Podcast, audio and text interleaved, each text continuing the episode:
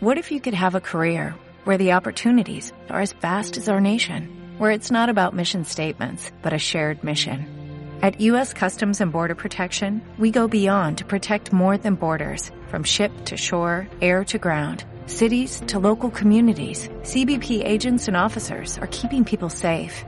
Join U.S. Customs and Border Protection and go beyond for something far greater than yourself. Learn more at cbp.gov/careers. ¿Nos extrañaste? Nosotros sabemos que sí. Por eso volvemos con toda esta segunda temporada, con todos los temas que a un millennial le interesan. Escucha Generación M todos los lunes a las 7 de la tarde por Radio JGM. Radio JGM, estamos en onda. Hola a todos y todos y todos los que están escuchando esta eh, octava transmisión de JGM en la calle. El día de hoy está el equipo de Generación M in the house, solo Solito. solitos. Hoy ya estamos exclusivos. Sí, extrañaremos de todas formas a nuestros compañeros y compañeras de Chile a todo color, ya que han sido excelentes transmisiones. Se Eh, pasaron, lo pasamos sí, muy bien muy nosotros, bien. lo disfrutamos demasiado los capítulos con ellos. Y bueno, así como pueden ver los que están viendo nuestra transmisión eh, en la eh, JGM TV, estoy con Amaranta Llanos y quien les habla, Joana Carvalho. Desde Venezuela, desde Chilezuela ahora. ahora. Oye, no sé si escucharon el programa de ayer, ojalá lo hagan hecho y si no, vayan a escucharlo. Pero increpamos a Carol Dance y respondió. Respondió con un corto video de 21 minutos Y- en donde no sé lo que habla porque no planeo escuchar un video de Carol Dance de 21 minutos. Pero nuestra teoría fue totalmente comprobada y es que Carol Dance no se respeta.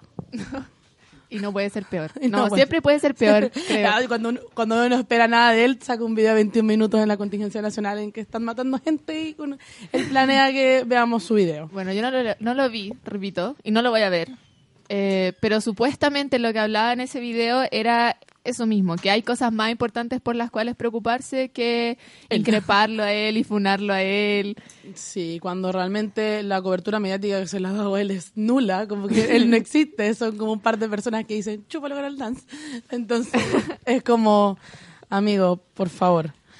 Pero bueno, eh, vamos a ir directo con los contenidos eh, del programa de hoy. Este, hoy vamos a estar hablando con un analista internacional de la Universidad Andrés Bello, Felipe Vergara, el que nos vamos a estar contactando en breves momentos. Y bueno, realmente desde, desde que estuvimos en el programa de ayer han pasado varios acontecimientos en el, en el ámbito internacional y es por eso que estaremos hablando con Felipe. Aparte que hoy, miércoles, se supone que llega la ONU. Y hace poquito rato, a eso de las 11 de la mañana, tuvimos la noticia de que Chile ya no será anfitrión de la cumbre APEC ni la COP25, lo cual es un gran golpe para Piñera haber tenido que renunciar a eso, que era el que estaba su más ego, contento. totalmente. Ya que eh, aún estando en estado de emergencia se rehusaba a...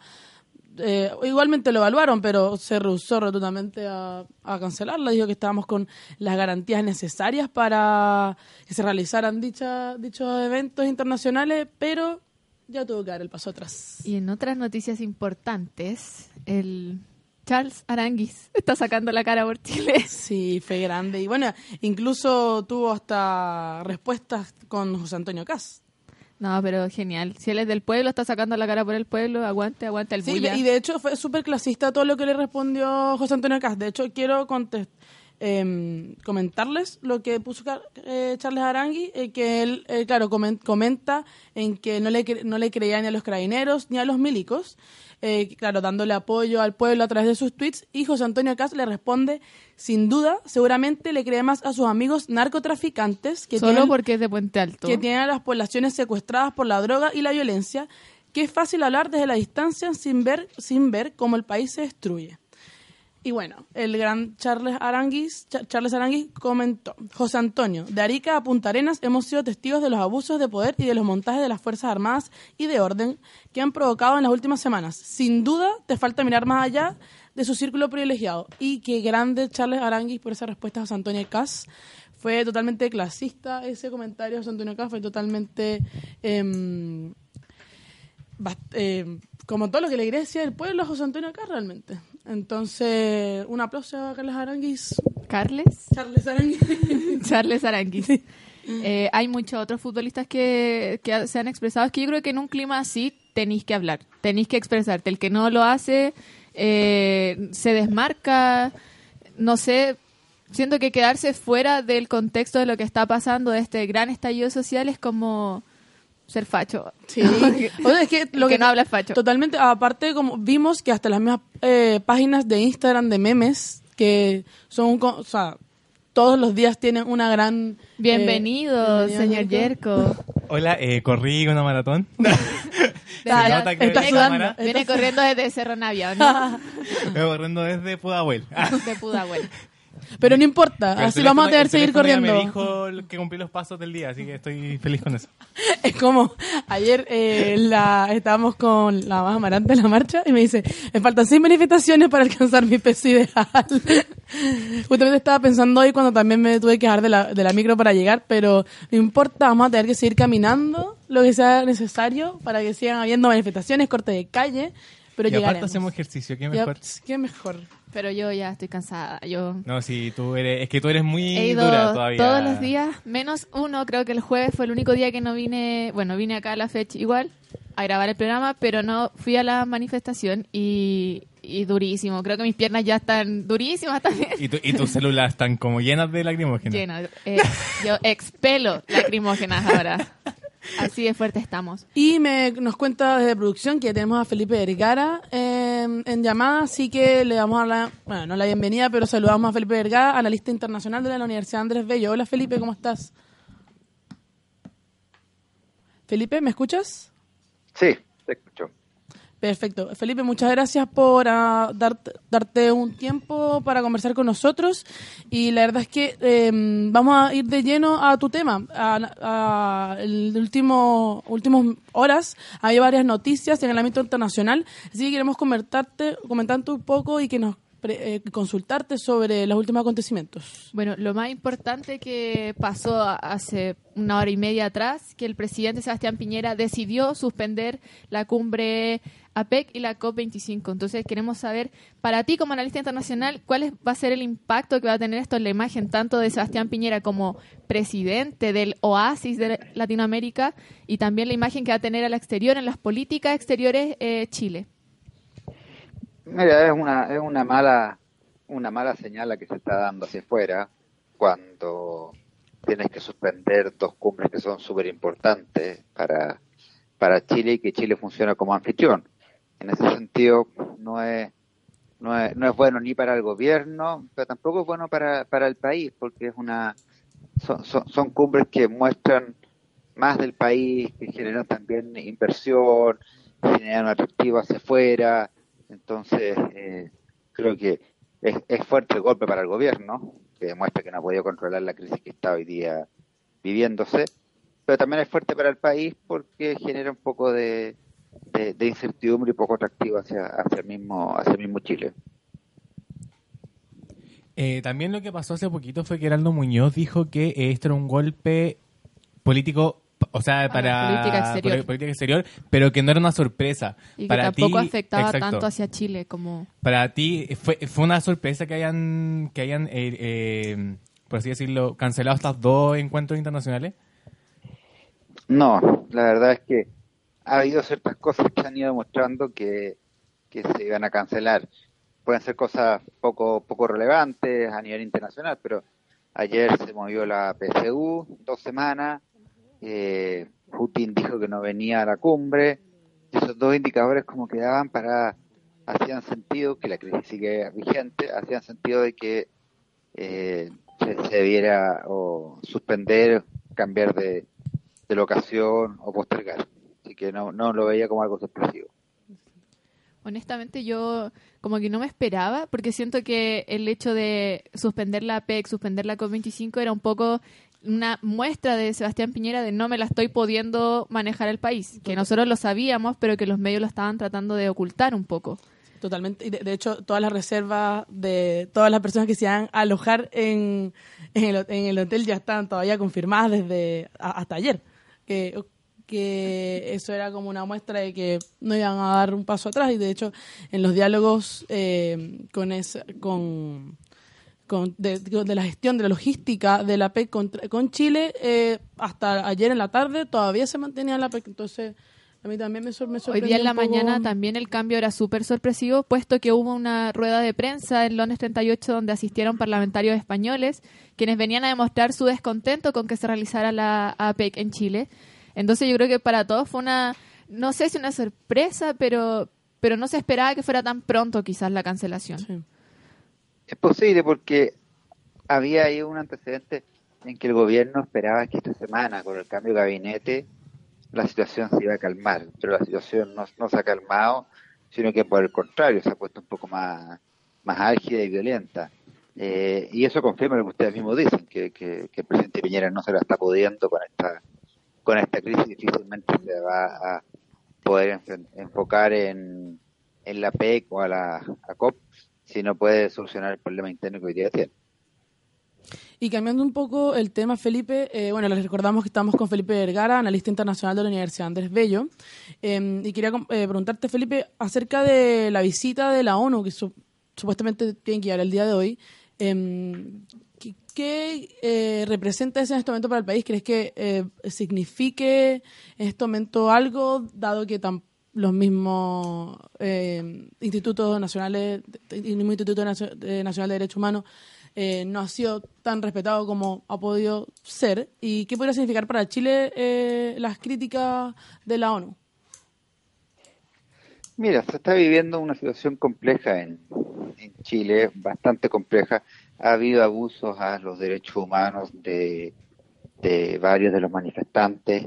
Eh, también ha habido un, un- un abuso hacia de, algunos sectores hacia las autoridades también. Eh, me parece lógico que, que la alta comisionada de las Naciones Unidas mande observadores me parece bien que sea el presidente Piñera quien lo haya pedido, eh, que esto se empiece a, a visualizar con un poco más de, de claridad. Yo no me atrevería a decir que acá hay eh, un sector que es Blanca Paloma y el otro que son eh, eh, diablos permanentes, sino que me atrevería a decir que, que en realidad, dependiendo del momento y la instancia que se va sucediendo, es que surgen ciertos tipos de, caracteres y ciertos tipos de personalidades. Cuando son las marchas masivas en las que hemos participado, el nivel de calma y de paz que se muestra es fuerte, que trasciende una, una alegría eh, entre todos los que estamos manifestando, ¿no? Pero cuando se empiezan a dispersar las marchas, empiezan a surgir otros grupos que no necesariamente están buscando algo de, de, reivindicación, sino que un ámbito más, más vandálico. En- entonces, dependiendo del momento, dependiendo de las circunstancias, es cuando podemos hablar de atropellar los derechos humanos, que los ha habido, y de lo otro de defensa de la propiedad pública y, y- privada, que también la, la ha habido. Ha- ha- se han vivido ambos escenarios en el caso en el caso chileno estereotipar a un sector u otro que no sé si es lo, que- lo, lo que correspondería hoy día. Es importante sí lo que diga las Naciones Unidas al respecto. En el caso de que hayan algún hay algún tipo de sanción de parte de la ONU, ¿crees que afecte de verdad esta sanción a la a la política en Chile y la política exterior como como el exterior ve a Chile dentro de- del, del ámbito como mundial, por así decirlo? O sea, Chile, que tenía una imagen a nivel latinoamericano y mundial de un país eh, líder que logró recuperar la democracia de manera pasiva y que lleva 30 años de una democracia ejemplar eh, con, con alta enlace en el poder, hoy día, hoy día se cae. Eh, se cae porque la verdad es que había algo oculto que los chilenos teníamos, que no lo expresábamos, pero que íbamos acumulando como rabia, como molestia, como dolor, hasta que llegó el minuto en que, en que se explotó como se está explotando hasta ahora. Entonces, eso, eso es lo que hoy día tiene a muchos de, de los analistas políticos internacionales observando con atención a Chile, porque Chile era uno de los países donde esto no iba a pasar. Si me dijesen que esto pasa en Perú, que, que cada cierto tiempo los presidentes caen eh, y salen nuevos y entran a la cárcel, los salen de la cárcel, etcétera, uno diría, ah, no es tan sorpresivo. Pero Chile no, el mundo no está acostumbrado a que Chile pasara esto y eso es un es algo que, es bueno analizar eh, desde fuera, por un lado, y que también es bueno para nosotros como sociedad analizarlo de por qué, por qué llegamos a este, a este nivel, eh, por qué no antes, porque hasta dónde, hasta cuándo, eh, porque también es algo que, que la sociedad externa está, está mirando, está observando. Nosotros tenemos un nivel de turismo que es importante, que es interesante, y ya se sabe que hay bastantes cancelaciones de, de turistas en venir a Chile. O sea, esto nos repercute por, por, por todos lados. Eh, independiente que las reivindicaciones son súper válidas y justas y, y democráticas y exigibles, eh, claramente nos afectan a, a- la sociedad global y, a- al Chile completo.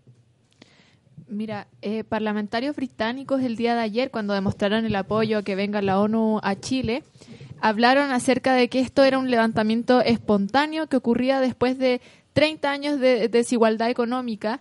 Sin embargo, tú como analista internacional, ¿crees que esto responde a un estallido de la región latinoamericana o, es un caso aislado lo que está pasando en Chile? Porque igual hemos visto ahora hace poquito el caso de Honduras, el caso de Ecuador. Entonces, quizás responde un estallido latinoamericano a los gobiernos de derecha que se habían instaurado hace dos años o es un caso aislado el de Chile.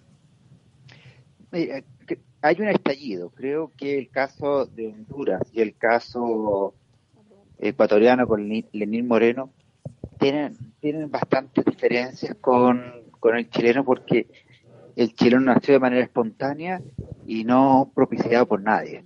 En vez del caso ecuatoriano sí tenía a Rafael Correa detrás y muy probablemente eh, estaba también Nicolás Maduro apoyando. Pero en este caso no, no, no había rostro, no, en las marchas no, no hay un rostro que lidere las marchas, eh, no hay un escenario donde la gente hable, porque esto nació de manera, de manera espontánea.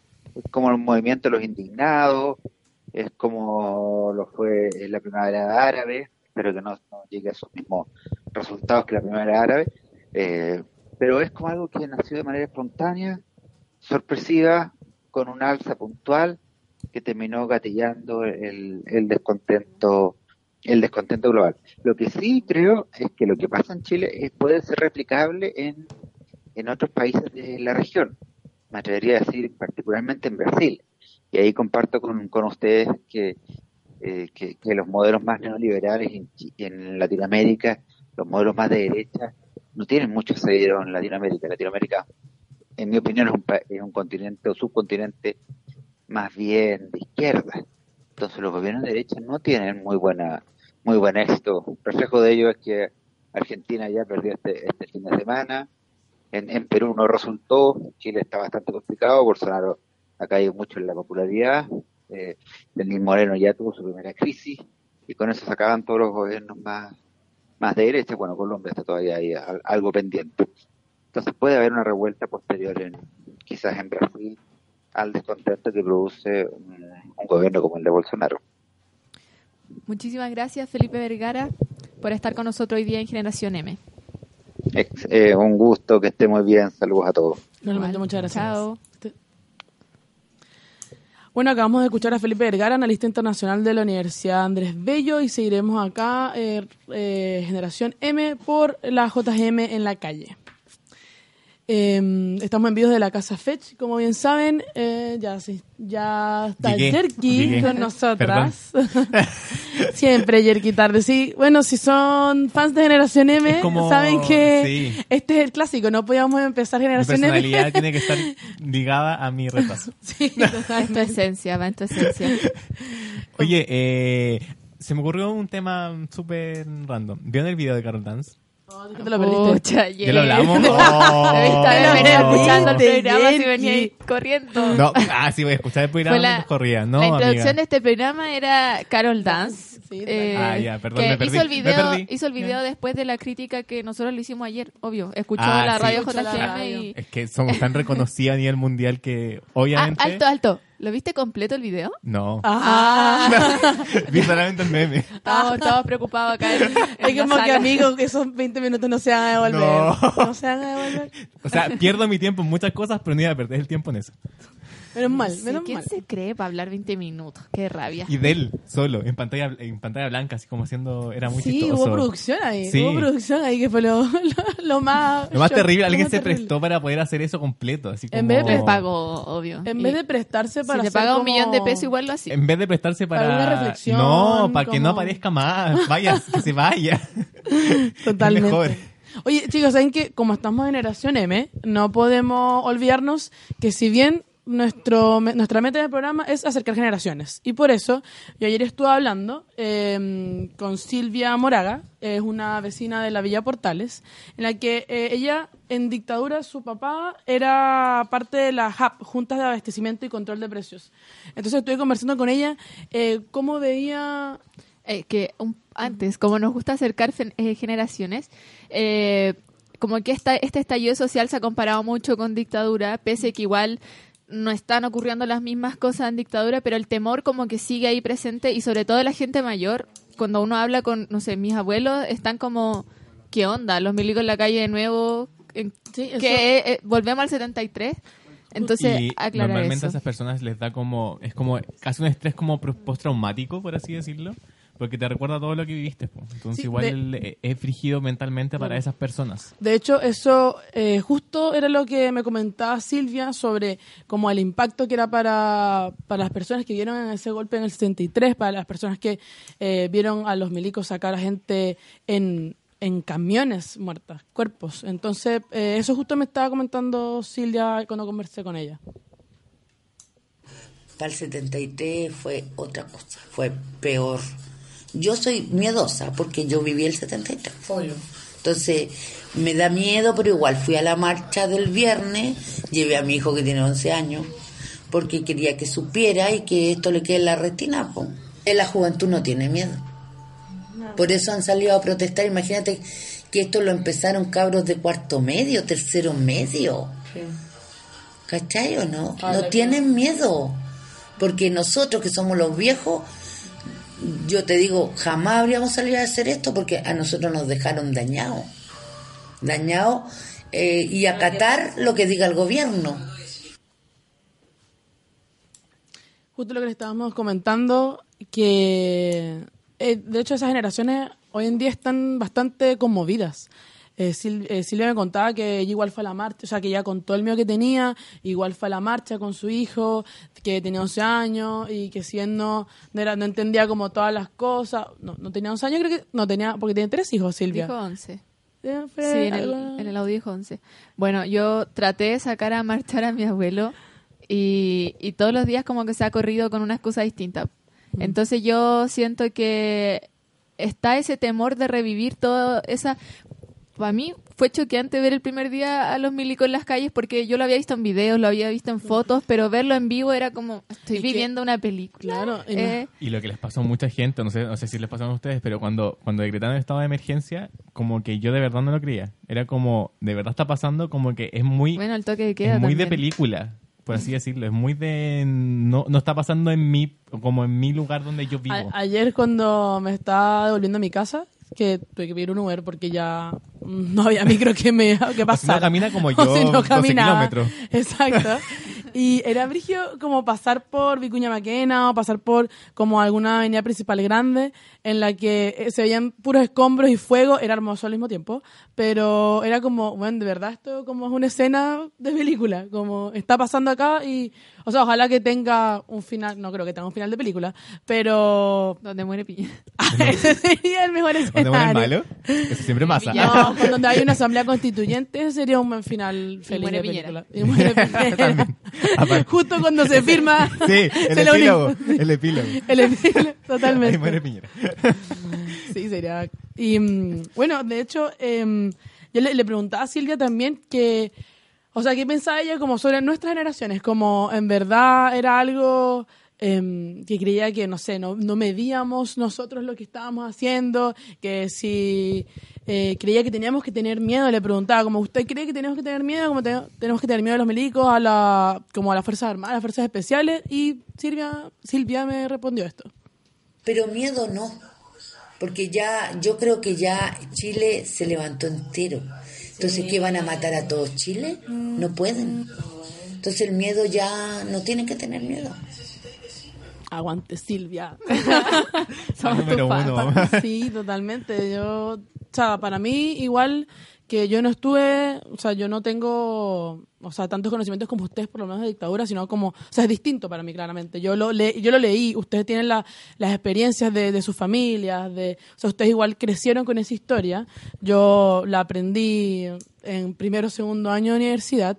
Entonces, igual hab- hablé harto rato con Silvia sobre cómo era eso en la Villa Portales, que fue donde justo murió Víctor Jara, donde mu- murieron muchos otros eh, militantes de la, de la UP, de- donde ella me contaba que mm, su papá lo, sea, los metían todos al baño para cuando pasaban militares, que eran como la, la, la, zona de la- casa que era más fuerte. Entonces, o sea, por lo menos para mí, y ahorita que estamos, hoy que también tenemos un toque internacional eh, en el programa, como fue, eh, o sea, bastante choqueante como escuchar todas esas cosas, pues, y, y ta- igual me, me, me emocionó como escuchar que ella dijera como que, ¿sabes? no tengan miedo, sigan ahí, y al final como que te da ganas de seguir en la calle. Sí, es lo mismo que el video, no sé si han visto el video de los dos abuelitos que salen de la casa y como que se emocionan demasiado cuando ven a la marcha y lo empiezan a abrazar, ¿no lo han visto? No. Véanlo, por favor, es muy lindo. La vamos a compartir después por nuestras eso, Al redes. final yo creo que ellos, igual- ellos igual tienen que ellos deben sentir un miedo que, y que es normal que lo sientan. Pero yo creo que apoyan que la gente siga manifestándose y que siga en las calles y eso también eso también yo creo que le- les emociona por así decirlo y le dice como Claro. yo no yo no voy a salir a luchar porque a lo mejor no sé me impide físicamente salir a una marcha pero yo te voy a dar el apoyo para que tú salgas y tú luches por lo que yo no puedo hacer Y se tiene, yo creo que se tiene O totalmente. sea, estamos todos luchando desde la trinchera que podemos Exacto. también. pues, Salir a la calle no te hace más o menos de acuerdo con lo que está pasando y, y te hace dar menos apoyo. Al Y final, con las capacidades sí. que nosotros podemos aportar en lo que... Claro. Que, que es lo que justo también Y- se está viendo ahora. Y con me todos los cuelgo un poquito con el tema del miedo. Eh, bueno, nosotros igual hemos estado en hartas manifestaciones de las 12 di- de los 12 días que van y, y lo ayer muchos balazos, pero la gente no se va. Entonces Es se, escuchan balazos y salen los heridos caminando por el lado y la gente sigue ahí como Y sabiendo que te va a llegar un balazo, pero pero sigue ahí. Entonces como que sí, se perdió el miedo. O sea, no sé si se perdió el miedo o nosotros no, no nos hemos dado cuenta de, de la gravedad. Igual Yo de creo que la la rabia es más grande que el Igual miedo. es como el meme que dice así como justo le, le- están contra la generación que más quiere morir. Así como Sí. que entonces como que Ay, da lo mismo. Que, oye, eso, es muy millennial. Una niña fue con un cartel y dijo como, no tengo nada que perder, si igual como que tengo depresión, una cosa así como... Pero no, y sobre todo, eh, bueno, ustedes contémosle un poco nuestra historia de ayer. Que ayer eh, estábamos con una compañera en el que ella le llegaron eh, dos perdigones en las piernas. Aguante, Tamara. Aguante Tamara. Espero que nos estés escuchando Saludos, todo el aguante. Y hermano, ella está pero cagada de miedo de su abuela y su mamá. O sea, ni ahí con los dos perdigones, ni ahí con volver ayer. Ella, huevona, a mi mamá, ¿qué, ¿qué le voy a decir? Y todavía creo que no la... Espero que no esté escuchando la tía esto. No. Pero... Y no le va a decir. y no le- Ya lo decretó. Llegó coja a la casa, pero no le va a decir ¿Qué que... te pasó? Me caí. Y, y es literal lo que dice el Jerko, como que esta generación, o sea, yo creo que sí, de- definitivamente tiene que ver con que eh, afortunadamente nosotros eh, contamos con que hoy en día existen organizaciones que velan por derechos humanos, instituciones que velan por derechos humanos, a pesar de... Por favor, cuéntame, Maranta. Perdón. Yo diría más que eso, porque en dictadura también existía Amnistía Internacional, eh, hubieron curas que hicieron muchos Sí. buenos trabajos en, en territorios como poblaciones. Yo creo que más que eso, tenemos esto. Y Es- esto está mostrando el teléfono. miedo. Por si acaso, Sí. para que nos esté Porque escuchando. podemos grabar cómo matan, podemos grabar cómo están haciendo abuso de poder, podemos grabar cómo están violando los derechos humanos y podemos tener evidencia. Ni, no ni es siquiera solamente... es como antigua- antiguamente el tema de la fotografía que a lo mejor tiene que revelar, ahora es instantáneo. Claro. Ahora puede estar en vivo que la que viendo la represión de Claro, así como que te, le- por más que, no sé, la bala que hay en tu teléfono, como está en vivo, como que salió, weón. ya la Sí. gente lo vio, ¿me entiendes? Exacto, entonces la instantaneidad de las cosas te da una- un arma, al final es un arma. Si lo pensamos así, un arma De- comunicacional de hecho, muy ayer, grande. eh, justo estábamos escondidas atrás de un kiosco porque estaba... estaban disparando. Me estaban disparando. y no, no queremos que Generación DM termine de esta manera. No. Mira, yo, creo, yo creo que antes de que renuncie Piñera, uno de generaciones va a tener un perdigón, estoy segura. Y yo, no, y yo no sé por qué pienso que quién puede ser. Oh, Jerko me miró, Jerko me miró. Pero la- a lo que iba con esto es que el loco se bajó de la se bajó, se bajó del, fu- del furgón de los pacos se está por cierto se estaba riendo mientras estaba disparando. Y cuando Amarante lo estaba grabando él dejó de disparar. Y luego y luego estamos eh, como éramos como cuatro personas grabando eh, o sea como a los dos minutos porque habían retrocedido y los estábamos grabando y ahí no no no dispararon. O sea y creo disparó una vez me pareció después porque y est- tenían una cara de enchuchados los pacos Y de de rabia de- sí Ah, jaladísimo que se jaladísimo lo sabemos. Terrible. Esa mandíbula no se mueve. Sí, de hecho, weón, qué brígido. No, sí, era igual bastante choqueante, como que ayer vimos bastantes cosas que nos impresionaron, más de las que hemos estado viendo todos estos días. De hecho, estábamos, habían por lo menos unos cinco o seis funcionarios del INDH. En- Bueno, balearon a un funcionario del. INDH. 17 balas de- No, siete. Siete. Siete. 52 años Ah, tenía y, bueno, y bueno, cuando salió Y aparte Ser- que llevaba mucho Sergio- tiempo también dentro de la, de la organización, entonces era como casi Sí, un- y cuando salió Sergio Mico, que es el director del INDH, dijo, es obvio que él no estaba haciendo nada, como solo estaba Aparte parado anda- mirando, si ese es su trabajo. Aparte ni siquiera andan como, no sé, de negro, andan de No, amarillo, como, una, olvídate. como se ven por todos lados. Sí, aparte fueron siete, no uno. Sí. Uno es como, ok, me equivoqué, apunté mal, sorry. Pero Robotó. siete es como, tenía ganas de pegarte, ¿cachai? No es como, no me te voy a hacer el tonto con eso.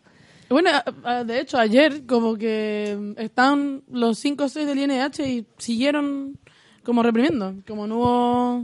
Eh, no sé, es que igual yo creo que las fuerzas, las fuerzas policiales, las vamos a decir ahora, Pacos. los pacos, eh, no les importa mucho qué, qué autoridad esté dentro del, del territorio donde están haciendo la represión. Yo creo que a estos a, esta altura les da exactamente lo mismo.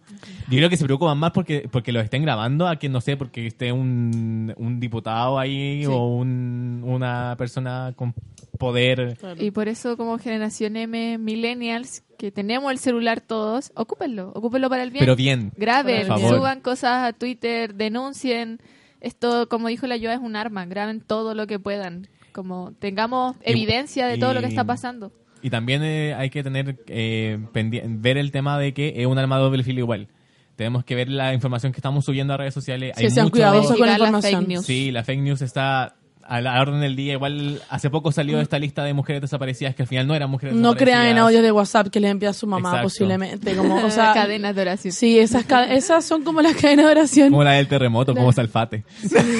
Entonces es No, importante esas que... cadenas de piolín.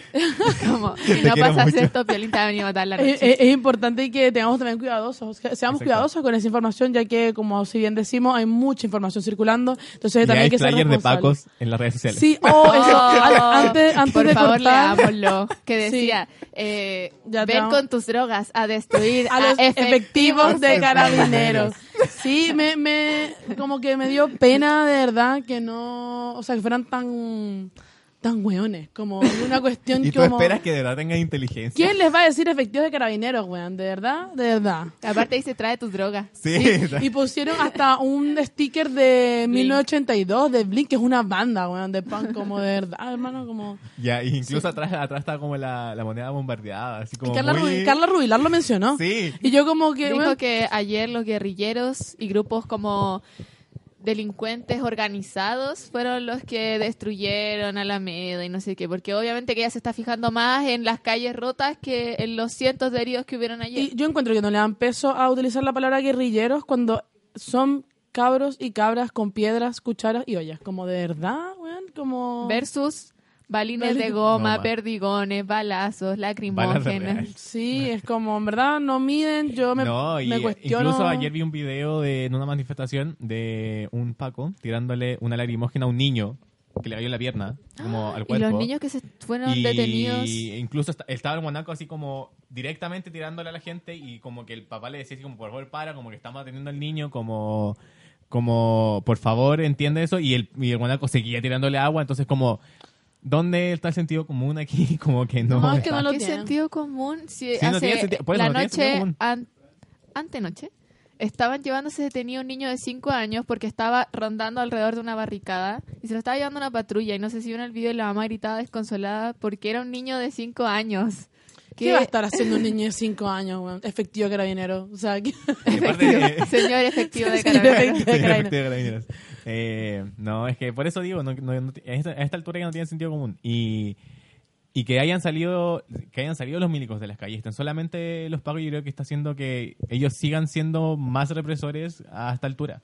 Sí, aparte que no, por favor, no podemos olvidar que todo, o sea, el hecho de que hayan sacado los milicos de la calle, que se haya acabado el estado de emergencia, todo tiene que ver también con la llamada que hizo Piñera a la ONU, que era todo para, eh, igual esta pantalla de la volver a la normalidad, de que eso fue lo que intentaron inst- instaurar desde el lunes, sobre todo los medios de comunicación, pero el pueblo no se dejó y todas las personas que entrevistaron era como que, ¿qué normalidad me estás hablando? Pero se han dado, pero se han dado cuenta que los medios siguen tratando de que esta normalidad Sí, siga. Como que están, como que están dando, sí, como que volvieron a, a estrenar, a estrenar como eh, programas que iban a estrenar ahora. Entonces como que los medios, volvamos a lo que siempre hablamos casi todos los programas, eh, los medios sirven como e- esta arma de lavado de cerebro. Y como control que- social. eh, exacto, de que al final muestran algo que no es, como que ahora las noticias como que es solamente como último minuto, lo muestran como 10 minutos y después se van. Ah, y es como todo eso. Sí. Y, Y, no- y incluso el incendio. no, y aparte ni siquiera ahora pueden. Ahí estábamos viendo este, este- flyer. este es otro, Maravilloso. este es otro. Ahora sobran quien manda aquí, este es otro flyer que eh, podrán estar viendo si bien la señal de JGM TV. Ven con tu máscara y nadie conocerá tu identidad. Oh, Y justo a, a las 9 de la noche, una hora. pero Gran marcha prudente. nacional, la purga al gobierno. Qué volado, weón. No vayan, los como dejamos flyer, no es invitados. como, como flyer así como de, de Parece, disco. sí, parece como de carrete, pero Como sí, como carrete de la Blondie. Halloween. Fiesta de la purga en la Blondie. Sí, totalmente, weón. Como- No, se pasaron, de verdad. Su, su eh, consejero de comunicación, su... Nada, cero. no existe. Encargado Es de infiltración. ¿no? Encargado, encargado de infiltración. Debe haber un encargado de infiltración. El yo Paco lo creo. Capucha lo está haciendo muy mal, déjenme decirle, no. Totalmente. De hecho, eso, eh, ah, justo estaba leyendo un tweet antes de empezar sobre mm, que estaban denunciando también de, de la cantidad de, de pacos infiltrados que posiblemente estaban en las marchas, ya que era, por lo menos ayer, en la, una en la concentración de Plaza Italia, era un montón de capuchas que empezaron a, mm, o sea, a golpear un semáforo. No, no era un semáforo, era un... ¿Qué era? Era una tienda. Y una, como X le dijo, eh, oye, para, ¿qué estás haciendo, Gil? Y no sé qué. Si es una tienda, nada que ver. Y él le dice, es un arma de enajenación, le respondió. y ella como que ya, claramente no es algo que me va a responder mi compañero Capucha. como que... fue- y a- además, luego que y luego empezaron a gritar como que hay pacos infiltrados, hay pacos infiltrados. Y los buenos se reunieron todos los que eran como... Y aparte que eran absolutamente todos de negro, como todos, todos de negro, y como que hoy en día ya ni siquiera los capuchas están todos de negro, como que hay algunos, como que se les va algún colorcito, o que... O no es, nunca es tanta preparación, sobre, o sea, sobre- por, por lo menos para estas marchas, que ya han salido como más de la... como que no salen totalmente preparados, si, si los mismos... No, y aparte que las marchas que han pasado estos, estos últimos dos días son marchas de gente con uniforme, Sí. con sus uniformes de trabajo, la mayoría. Sí. Estamos hablando de gente Se vienen de después de la pega a las cinco de la tarde a exacto. Plaza Italia. Entonces, nos- ayer era irrisorio que un guanaco estuviera eh, disuadiendo a educadoras de párvulo. Bueno, que no estaban haciendo absolutamente nada. Y la tele tampoco puedo decir nada, como que lo mostraron. Y fue como que el, el periodista quedó así como... Eh, estaban, estaban súper en paz, como que no puedo decir nada más, No como puedo no, puedo, no puedo Sí. mentir. Como que era muy obvio. La verdad es que cada vez que escucho a los periodistas decir, o sea, en la tele decir como que y no entendemos por qué los carabineros atacaron de esa manera la marcha tan pacífica, esto no está en los protocolos, esto no está en ningún protocolo y es como de verdad, ahora te estás dando cuenta que no están siguiendo altura- protocolos. Yo a esta altura de la vida ya no sé dónde voy a hacer la práctica, como que ya no... No, yo sé que en la tele no, no va a sabemos si seguimos la universidad. Yo ¿no? sé que en la tele no va a Sí. ser. Bueno, chiquillos, ya eh, lamentablemente se nos acabó el tiempo, pero antes de cerrar quería co- eh, enar- co- leerles una imagen que me acaba de llegar por interno, que es en verdad muy chistosa, que dice, si piensas en tu última relación, que si piensas que tu última relación fue una pérdida de tiempo, piensa en Greta Thunberg. Viene viajando hace semanas en barco a una weá que hoy se suspendió. Ojalá Piñera la llame y le pida perdón. por Sí, favor. por no, pero. Greta Thunberg pod- podría llegar como a manifestarse, como a, a hacer una, una marcha. Podría, Contra Piñera. Podría, la vamos a invitar La como invitar. generación M, ¿ya? La- la vamos a No sé si estaría de acuerdo. de no sé si- interno. La no sé si vamos- estaría de acuerdo con tanta quema y producción Sí, de gases De dióxido de de dióxido de carbono. La capa de ozono, el Sí, efecto no, invernadero. no creo que sea tan buena idea, pero igual lo consideraremos. De hecho, nos contactaremos con Greta después de la transmisión. Lo haremos por interno. Oye, hemos llegado ya al final de este capítulo. Eh, Le recordamos El último capítulo de. La Juan Gómez Mía en la calle. Sí, Al menos de esta el- semana. al menos de esta semana. El futuro es incierto. No sabemos Sí. si Piñera va a quemar Chile todavía. O quizás nosotros lo quememos. Así que igual les dejamos. O que eh, renuncie, que sería ojalá. algo les damos no invitados a, que continúen con la transmisión de JGM en la calle. Esto fue Generación M con Yerko Flores, Amaranta Llanos y Joana Carvalho. Y como bien escucharon, estuvimos en una entrevista con Felipe Vergara, analista político. Así que espero que puedan escuchar la retransmisión en nuestras. Sí, esta semana nos comprometemos a subir todos los todos los audios a nuestras plataformas de streaming para que nos vayan escuchando esta Spotify. semana y Spotify, Evox y no sé qué más cosas. Y Apple Music. Apple Music. Muchas gracias. Adiós. ¿Nos extrañaste? Nosotros sabemos que sí. Por eso volvemos con toda esta segunda temporada, con todos los temas que a un millennial le interesan. Escucha Generación M todos los lunes a las 7 de la tarde por Radio JGM. Radio JGM. Estamos en onda. ¿No te encantaría tener 100 dólares extra en tu bolsillo?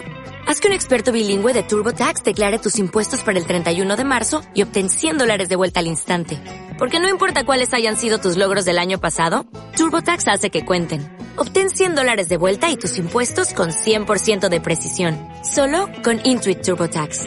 Debes declarar para el 31 de marzo. Crédito solo aplicable al costo de la presentación federal con TurboTax Full Service. Oferta sujeta a cambios o cancelación en cualquier momento.